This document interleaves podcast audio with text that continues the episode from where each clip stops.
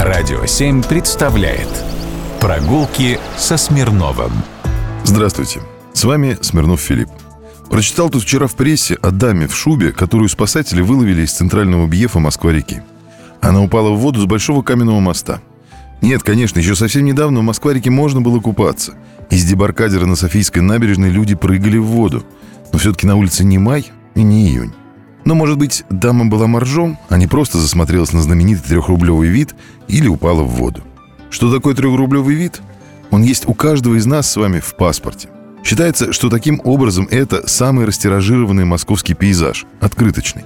Его гравировали для купюры достоинством 100 рублей в дореволюционной России, затем разместили на купюре в 3 рубля в Советском Союзе, и уже в постперестроечной России этот вид на первой странице паспорта.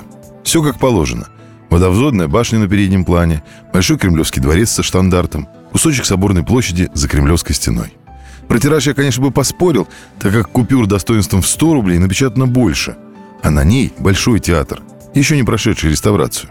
Ну а что же до любителей холодной воды, косплейщиков Ипполита и прочих экстремалов, то что тут скажешь? Купание в холодной воде или моржевание – один из самых эффективных способов закаливания.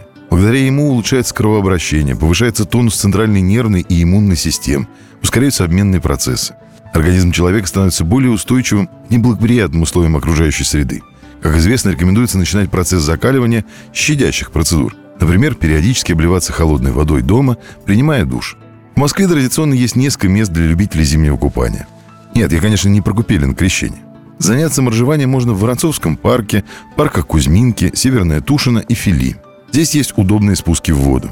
Когда на водоемах образуется лед, сотрудники парков вырубают проруби. Заниматься в любительских клубах зимним купанием и закаливанием под руководством тренера или самостоятельно могут все желающие в возрасте от 18 лет.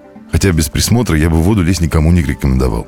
А еще есть сайты и сообщества в социальных сетях, где моржующие делятся впечатлениями, вывешивают карты с новыми прорубями и их координатами – там и Тропарева, и Серебряный Бор, и Касино. Я насчитал около 30 мест в Москве и ближайшем Подмосковье, где рады будут научить вас испытывать удовольствие от прекрасных видов и вашей удры молодецкой. Прогулки со Смирновым. Только на «Радио 7».